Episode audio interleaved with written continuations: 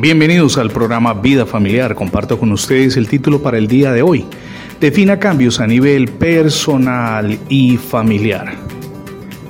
Los cambios para que sean eficaces deben ser de carácter permanente, algo genuino, algo que nace del corazón. Tener raíces sólidas, por supuesto, no será en nuestras fuerzas porque los seres humanos generalmente nos damos por vencidos cuando surgen dificultades o cuando nuestra vieja naturaleza nos traiciona. Entonces reaccionamos y en adelante pensamos que jamás lo lograremos. Las modificaciones en nuestros patrones de comportamiento a nivel personal y familiar deben comenzar desde adentro hacia afuera, no al revés, porque sería mera apariencia. Nuestro amado Salvador Jesucristo lo ilustró de la siguiente manera. Un buen árbol no puede, decía Jesús, producir frutos malos y un árbol malo no puede producir frutos buenos. Al árbol se le identifica por su fruto. Los higos no se recogen de los espinos y las uvas no se cosechan de las zarzas. Una persona buena, advertía el Señor Jesús, produce cosas buenas del tesoro de su buen corazón y una persona mala produce cosas malas del mal tesoro de su corazón. Lo que uno dice brota de lo que hay en el corazón. Esto lo leemos en Lucas capítulo 6, versos del 43 al 45. Lo que determina el grado de influencia que Dios está ejerciendo en nosotros a través de la oración la lectura diaria y sistemática de las escrituras y una disposición permanente de su búsqueda es la forma como se transforma nuestra visión nuestro pensamiento y nuestro eh, actuar, es decir, los frutos que los demás pueden percibir. Si el Señor gobierna nuestro ser, Él trae cambios y progresivamente vamos experimentando esa transformación sólida que no se modificará hacia atrás pese a la información con la que nos bombardea la sociedad, plagada por supuesto de antivalores.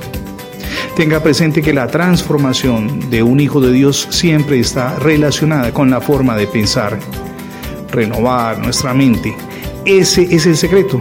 Es posible que si nos rendimos de corazón a Dios, Él no solamente nos ayude en el proceso, sino que nos asegure la victoria. Es posible, así usted considere que sea imposible cambiar.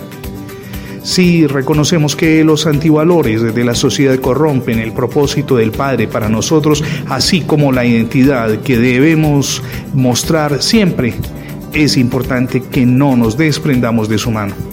Por supuesto, hay que tener esto muy claro. Renovar la mente nos traerá un enorme conflicto, pero podemos vencer con ayuda de nuestro poderoso Creador. Si deseamos usted y yo experimentar cambios positivamente en nuestra vida, pero que también esos cambios traigan impacto a la familia, es necesario que rindamos nuestra mente a Dios. El apóstol Pablo lo expresó con más claridad. Dijo que el paso inicial era someter nuestros pensamientos a Dios. En 2 Corintios capítulo 10 versos del 3 al 6 leemos, Somos humanos, pero no luchamos como lo hacen los humanos. Usamos las armas poderosas de Dios, no las del mundo, para derribar las fortalezas del razonamiento humano y para destruir argumentos falsos. Destruimos todo obstáculo de arrogancia que impide que la gente conozca a Dios. Capturamos, dice el apóstol Pablo, los pensamientos rebeldes y enseñamos a las personas a obedecer a Cristo. Y una vez que ustedes lleguen a ser totalmente obedientes, dice él, castigaremos a todo el que siga en desobediencia. Humanamente fracasaremos en el proceso de cambio porque a cada paso nos hallamos no solamente con obstáculos físicos, sino también aquellos obstáculos que desencadena desde el mundo espiritual nuestro adversario Satanás. ¿Cómo entonces podemos dar la pelea contra el mundo, es decir, contra las tentaciones que desencadena y además la disposición que debemos mantener a permanecer firmes? Eso se logra mediante la oración filtrar nuestros pensamientos y si hallamos que procuran arrastrarnos a la mundanalidad, entregarlos a Cristo Jesús, que es quien nos hace vencedores. Difícil en absoluto, podemos vencer porque Dios está de nuestra parte. El autor y conferencista Chip Ingram señala que debemos ser cuidadosos de no caer en, los pensamientos erróneos y particularmente aquel que nos señala que con llenar la mente de versículos bíblicos o aislarnos de los males del mundo se producirá en nosotros la vida de Cristo. Chip Ingram anota que el renovar mi mente está siempre enfocado al Señor y en las relaciones. En el corazón de toda renovación de la mente está el deseo de vencer y de disfrutar del Señor Jesús. En alguna ocasión trabajé como periodista para la esposa de un gobernante de mi país. En cierta ocasión los empleados le invitaron a una cena en un conocido restaurante de Cali. Ella amablemente desistió. Todos ustedes, dijo ella, pueden ir al restaurante que elijan. Nosotros no por nuestra condición, no podemos darnos ese lujo. Esas palabras me impactaron. Las aplico a la vida cristiana. Quien no es creyente puede tener las amistades, ir a donde los demás y actuar como los demás.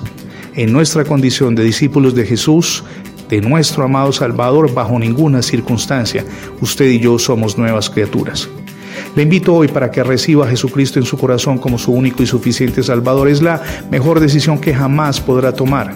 Si por alguna circunstancia no ha podido escuchar los programas Vida Familiar, no solamente los de esta semana, sino los de meses pasados.